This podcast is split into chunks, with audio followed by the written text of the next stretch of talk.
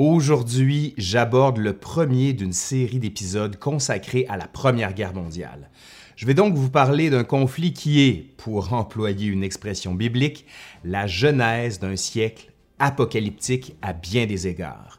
Ce conflit, qui est originellement connu sous le nom de la Grande Guerre, va inaugurer un 20e siècle parsemé de tragédies, tirant brutalement les contemporains de leur sommeil d'une belle époque de fin du 19e siècle à l'insouciance relative. La guerre, aux dimensions généralisées qui éclatent en ce chaud été de 1914, va marquer toute une génération. Première Guerre mondiale est un conflit qui va durer d'août 1914 à novembre 1918. Elle va impliquer plusieurs pays d'Europe, les États-Unis et d'autres pays du monde.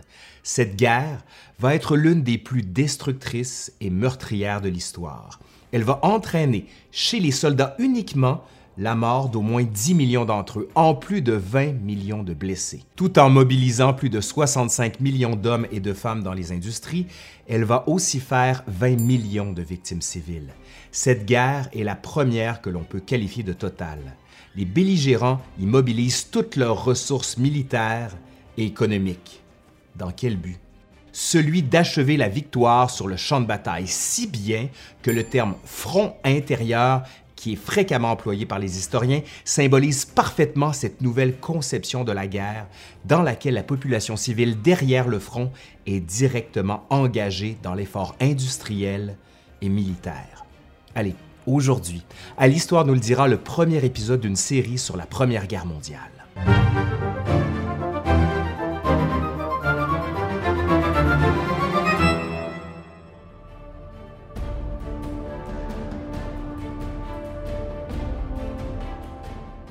Mais qui sont les principaux acteurs de ce conflit et quelles en sont les origines? Rappelons que cette guerre généralisée est la résultante de tensions politiques, économiques et coloniales entre les grandes puissances européennes. Autrement dit, cette guerre divise le monde en deux camps. D'un côté, nous avons les puissances centrales, dirigées par l'Empire allemand et qui comprennent l'Empire austro-hongrois, l'Empire ottoman et la Bulgarie. De l'autre, nous avons l'entente ou les alliés, avec notamment la France, la Grande-Bretagne, la Russie, l'Italie, les États-Unis et d'autres partenaires. Des conséquences de la guerre, quatre empires dont les dynasties règnent sur l'Europe depuis des siècles sont rayés de la carte. La guerre de 14-18 va marquer une rupture avec ce qu'on peut appeler l'ancien monde du 19e siècle et ses valeurs. Par ailleurs, le conflit va laisser de sérieuses et graves conséquences sur les événements à venir au 20e siècle. On pense par exemple aux régimes fascistes qui vont naître dans les années subséquentes et on va aussi assister à la montée de régimes communistes. La Grande Guerre va aussi permettre l'émancipation de nouveaux États qui sont pour la plupart issus d'anciens empires. Par exemple, la Pologne, la Yougoslavie, la Tchécoslovaquie et les États baltes. Et croyez-le ou non, des conflits bien connus du 20e siècle, tels la Seconde Guerre mondiale, la guerre froide, le conflit israélo-palestinien, pour ne citer que ces exemples, tirent leur origine des événements dont la trame se déroule entre 1914 et 1918.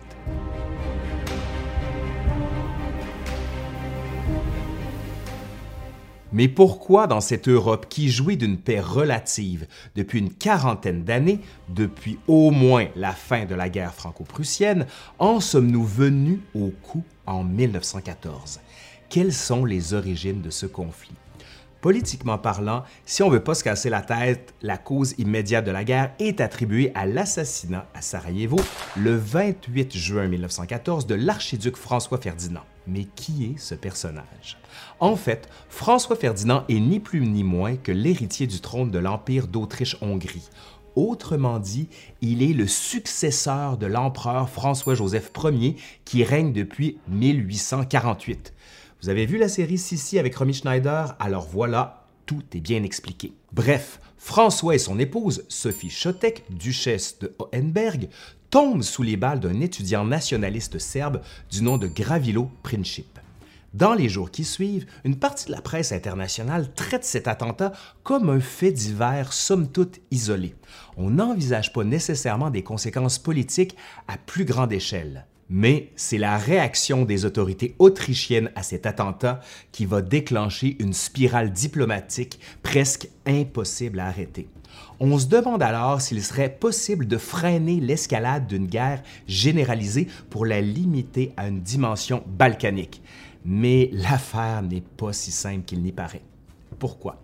Eh bien, parce que l'objectif initial des Autrichiens est d'enquêter sur cet attentat. Mais secrètement, ils négocient avec les Allemands afin d'avoir leur appui inconditionnel en cas de conflit à plus vaste échelle le gouvernement autrichien envoie également un ultimatum à la Serbie, l'obligeant, entre autres, à autoriser l'entrée sur son territoire d'enquêteurs habsbourgeois dans le but de trouver les coupables. Sans trop de surprise, le royaume de Serbie refuse de se plier à cet ultimatum, dans ce qui apparaît comme une évidente violation de sa souveraineté. Cependant, devant la crise qui prend de l'ampleur, la réponse du Kaiser allemand Guillaume II consiste à donner son approbation à Vienne dans ses démarches de guerre au risque de voir la Russie s'en mêler, car la Russie est en ce moment une alliée de la Serbie. Pour plusieurs historiens, ce geste confirme à lui seul la responsabilité allemande dans le déclenchement puis la généralisation du conflit.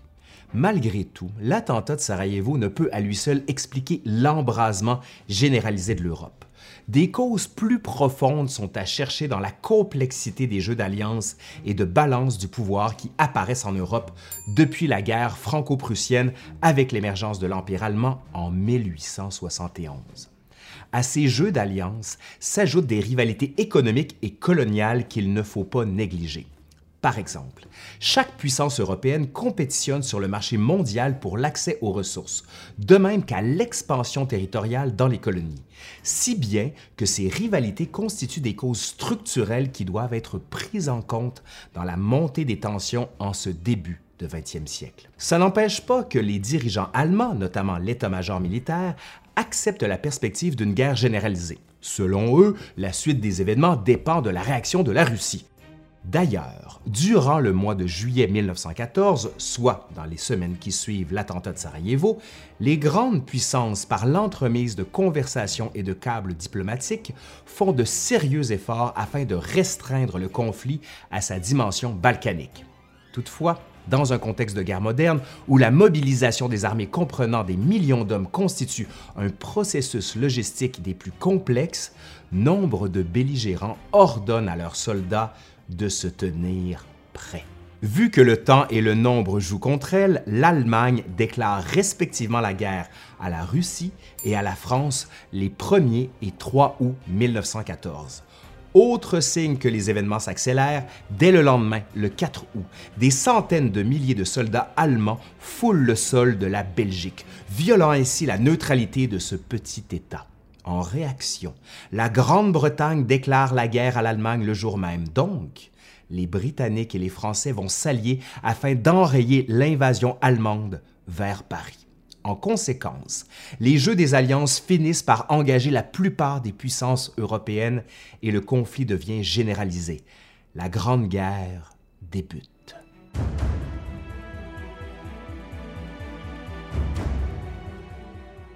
Mais une question étrange peut se poser, une question qui me vient à l'esprit et qui me tracasse. La guerre, normalement, c'est triste, c'est terrible, non? Pourtant, la guerre est accueillie avec joie par une majorité d'Européens. Pourquoi? Eh bien, on peut penser que bon nombre de personnes voient dans la guerre plusieurs possibilités d'émancipation, d'aventure ou plus simplement de libération d'énergie ou de pulsion. Pour les plus jeunes, le fait de participer à la guerre peut passer par une revalorisation de soi avec cette idée de quitter le cadre familial banal et ennuyeux du quotidien et, qui sait, peut-être devenir un héros. Rappelons également que cette guerre constitue le premier affrontement d'envergure impliquant des coalitions à l'échelle européenne depuis 1815, depuis la fin des guerres napoléoniennes. Aussi, la plupart des campagnes décisives de la Grande Guerre vont se dérouler sur le continent européen. C'est donc dans ce contexte général que des millions de volontaires et de conscrits vont partir au front en ce chaud, très chaud été de 1914. Donc, qu'est-ce qui va se passer? Où est-ce qu'on va se battre? Honnêtement, ce n'est pas clair. On a seulement une vague idée où les combats vont avoir lieu. Les soldats et les civils ne sont pas tellement bien informés. À Paris, par exemple, on va dire à Berlin, à Berlin. Puis à Berlin, on va dire Allez, à Paris, à Paris. Ouais, mais encore, on ne peut pas juste avancer au son du canon. On a besoin de quelque chose de plus concret comme information. Eh bien, je vous dirais que même les dirigeants politiques et militaires, ceux qui sont censés disposer d'informations fiables, n'en sont pas plus certains.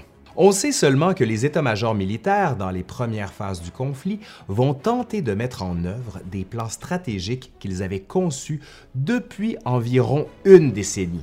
Par exemple, la France dispose de son plan 17, qui envisage une offensive immédiate en Alsace-Lorraine, offensive conjointe à un assaut russe sur le front Est. La Russie, justement, par son plan 19, prévoit un assaut simultané contre l'Allemagne et l'Autriche-Hongrie. De leur côté, les Austro-Hongrois hésitent à savoir qui de la Russie ou de la Serbie représente le véritable ennemi à abattre. Logiquement, la Serbie doit être écrasée, ne serait-ce qu'à des fins vindicatives, dans la foulée de l'attentat de Sarajevo. Quoique stratégiquement parlant, la Russie constitue un bien plus grand danger. Quant à l'Allemagne, elle dispose de son plan Schlieffen, qui part du principe que la guerre va être menée sur deux fronts, en prenant soin d'éliminer la France en premier, puis se retourner contre la Russie. Il semble donc qu'il n'y a que les Austro-Hongrois qui ont un objectif de guerre assez clair, celui d'anéantir la Serbie. Les autres puissances, même l'Allemagne, sont confrontées à la perspective d'une guerre totale de manière très rapide, si rapide qu'elles n'ont même pas le temps d'élaborer des objectifs de guerre précis. D'ailleurs, c'est seulement pendant les hostilités que les autres puissances vont entreprendre cette réflexion sur les fameux objectifs stratégiques. Bref, on part à la guerre sans plus ou moins savoir pourquoi, mais une fois bien plongé dans les tranchées, alors là, on commence à se demander où on s'en va avec tout ça. On note également que la notion de temps est importante, notamment pour les puissances centrales, qui souhaitent maintenant aller à la guerre, alors que certains États ennemis n'en sont pas à leur puissance optimale. La guerre est donc acceptée comme une fatalité, comme quelque chose de naturel dans le cycle de la vie. Bref, c'est la guerre.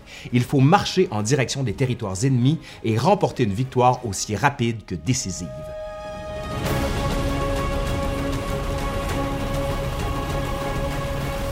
D'emblée, disons qu'une phase majeure des hostilités débute en août 1914 par l'invasion allemande de la Belgique et de la France.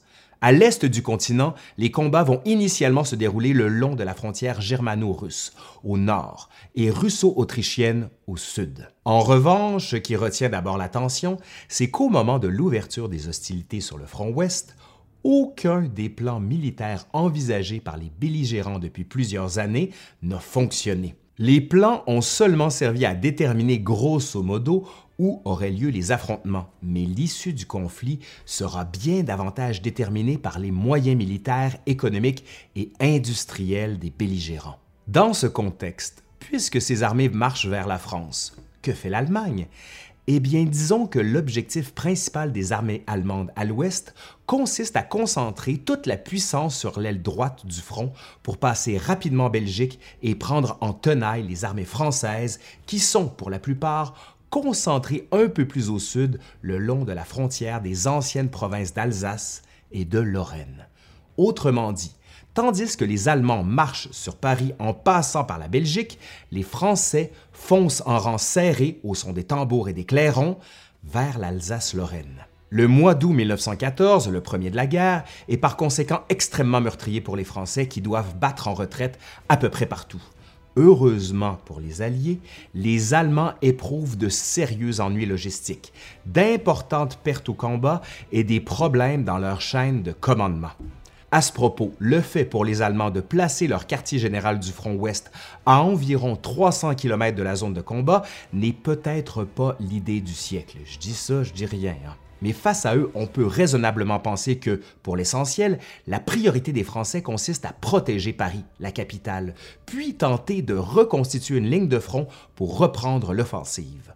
De concert avec les alliés britanniques, les Français se ressaisissent et lancent une contre-offensive générale, mieux connue sous le nom de la célèbre bataille de la Marne, dans les premières semaines de septembre 1914. Cette victoire des Alliés a pour conséquence d'arrêter de justesse les Allemands devant Paris. Ceux-ci se trouvent alors à moins de 50 km de la capitale. Simultanément, sur le front Est, la Russie fait avancer ses armées contre l'Allemagne et l'Autriche-Hongrie. Bien que nombreuses, les armées russes sont généralement moins bien équipées et entraînées que leurs vis-à-vis européens.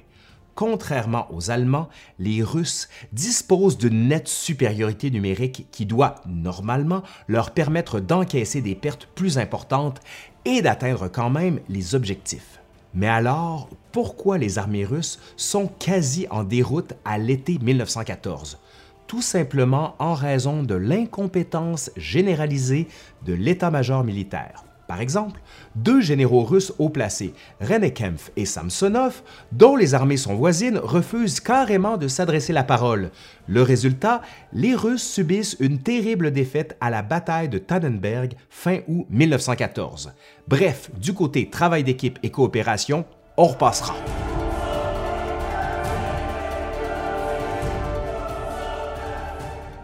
À la fin de 1914, soit après cinq mois de combats acharnés, la guerre à l'ouest, comme à l'est, est dans une impasse. Les principaux fronts sont stabilisés et les armées ne peuvent plus avancer. Les soldats sont également exténués, si bien qu'une pause est nécessaire. Peu de gens avaient envisagé que la guerre serait longue. On pensait qu'elle allait durer environ six semaines et, dans le pire des cas, que tout serait terminé pour Noël. En d'autres termes, les belligérants n'étaient pas préparés à livrer une longue lutte. Mais faire la guerre en 1914 pose des défis sans précédent généraux. Par exemple, ils doivent analyser des qualités incroyables d'informations souvent contradictoires, faire manœuvrer d'immenses armées, vivre avec des problèmes logistiques, avec des rivalités personnelles, entre autres. Bref, c'est compliqué. De leur côté, les soldats se battent à découvert, en rang serré, selon les doctrines d'avant-guerre ils sont souvent massacrés parce que ces doctrines ne sont pas en symbiose avec ce qu'imposent désormais les règles d'une guerre moderne où la puissance de feu est décuplée. À titre indicatif, les cinq premiers mois de la guerre, d'août à décembre 1914, entraînent pour la France la perte d'environ 300 000 soldats tués, et ce nombre n'inclut pas les blessés ni les disparus.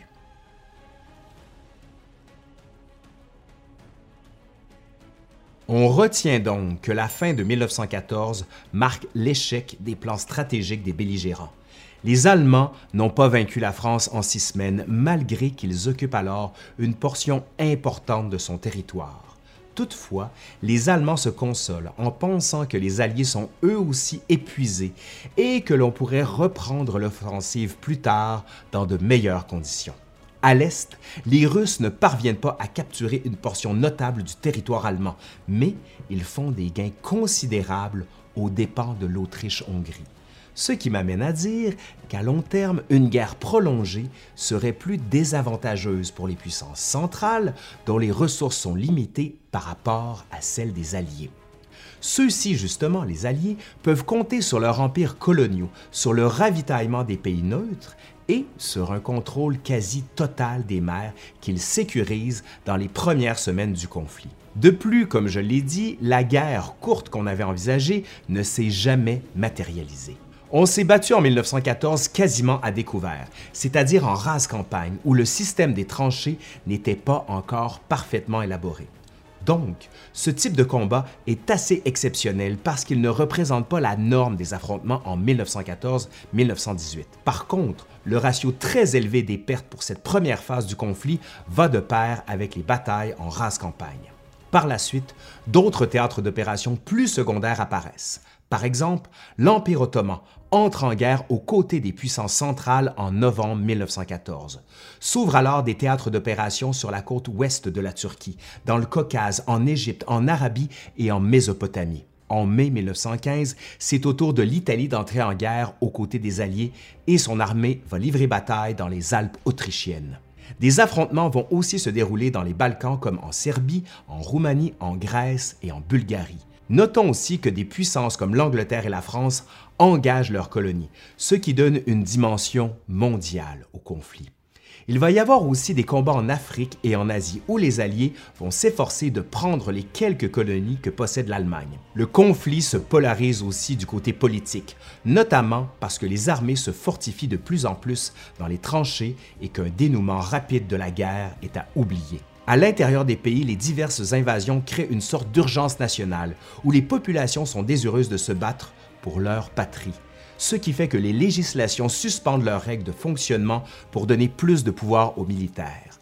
Parallèlement, on observe des trêves entre les partis politiques, chose qui aurait été à peu près impensable avant 1914.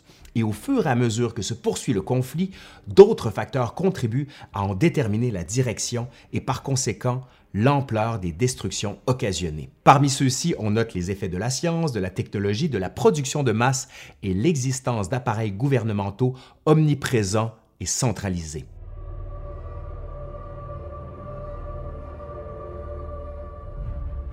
Outre les opérations militaires, cette guerre amène à nous interroger également sur l'équipement et l'armement des soldats. Par exemple, en 1914, l'arme principale de l'infanterie est la carabine à culasse.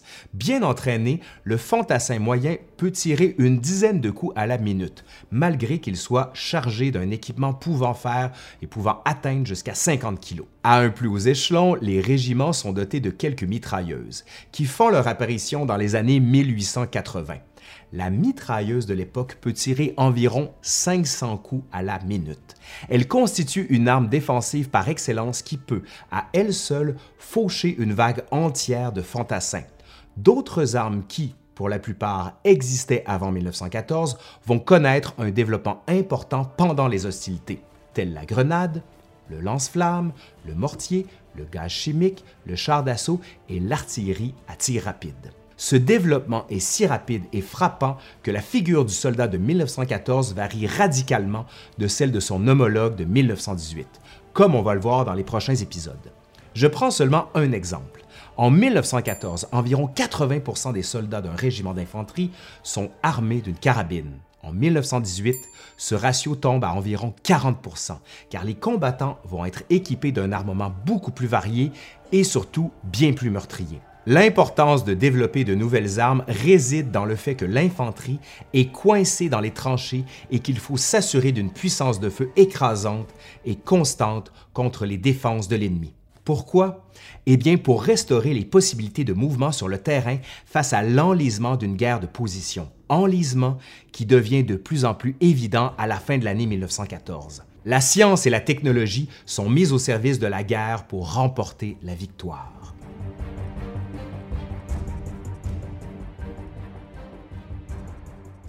On note également que sur les mers, des combats navals ont lieu dans certaines parties du monde où les marines britanniques et allemandes s'affrontent. La guerre sur mer a surtout une importance économique. La principale préoccupation des belligérants consiste à garder ouvertes les voies maritimes. Dans quel but? Celui d'assurer un approvisionnement régulier en matières premières, en matériel de guerre et pour le transport des troupes. C'est pour ça que, dès le début du conflit, l'Angleterre pratique sur les côtes allemandes un blocus naval pour littéralement suffoquer son économie. La même année, l'Allemagne répond par la guerre sous-marine contre les navires marchands de ses ennemis. L'Allemagne va toutefois user avec parcimonie de la guerre sous-marine en 1914, notamment à cause de la mauvaise presse que son usage provoque, surtout lorsque des navires battant pavillon neutre sont coulés. D'autre part, la guerre de 14-18 est le premier conflit d'ampleur où l'aviation joue un rôle. Elle est initialement employée à des fins de reconnaissance des positions ennemies, notamment pour aider l'artillerie au sol à ajuster son tir et à faire de l'observation côtière. Des ballons stationnaires sont aussi utilisés en grand nombre pour observer les positions ennemies. Plus tard, l'aviation se perfectionne pour former des escadrilles de chasse, des escadrilles de bombardement et de lutte anti-sous-marine. Les avions peuvent transporter des mitrailleuses et des bombes pour appuyer l'infanterie au sol. Et bien que toutes les armes mentionnées existent avant 1914, il n'en demeure pas moins que les belligérants ne sont pas adéquatement préparés lorsque débutent les hostilités. Par exemple, dans l'optique d'une guerre courte, les réserves en munitions d'artillerie sont prévues pour environ six mois. Or, celles-ci sont déjà épuisées aux trois quarts après seulement un mois d'affrontement. C'est donc dire qu'on n'est pas vraiment préparé à mener une guerre sur le long terme.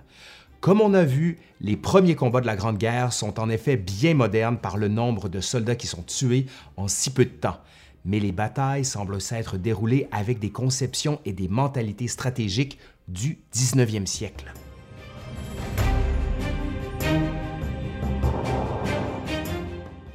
Et c'est ce qui m'amène à faire un premier bilan pour conclure cette année 1914.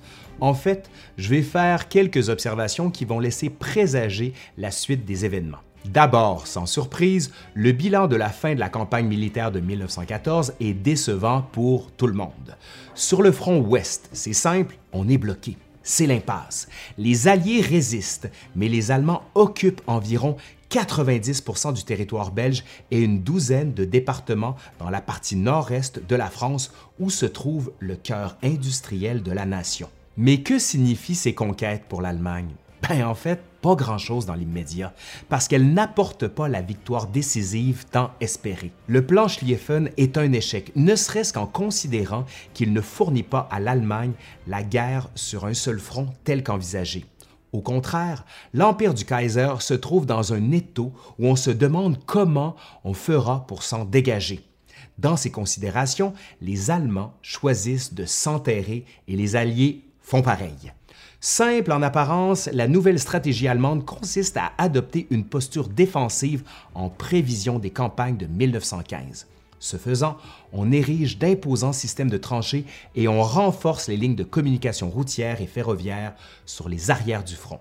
Donc, si les Allemands ne peuvent pas gagner la guerre à l'ouest, ils doivent se contenter de tenir leur position sur ce front, tandis qu'ils examinent les possibilités à l'est où les plus grandes distances semblent un peu plus favorables à une guerre de mouvement. En attendant, eh bien, c'est Noël. Les soldats célèbrent malgré tout un peu partout sur tous les fronts. Ils savent aussi qu'une paix immédiate n'est malheureusement pas à l'agenda de leurs dirigeants. On se revoit au prochain épisode, celui de 1915. Merci à Carl Pépin, grand spécialiste du sujet, qui a participé à cette vidéo.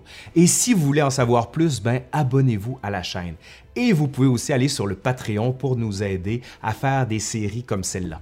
Allez, je suis Laurent Turcot de l'Histoire nous le dira et je vous dis à bientôt pour 1915.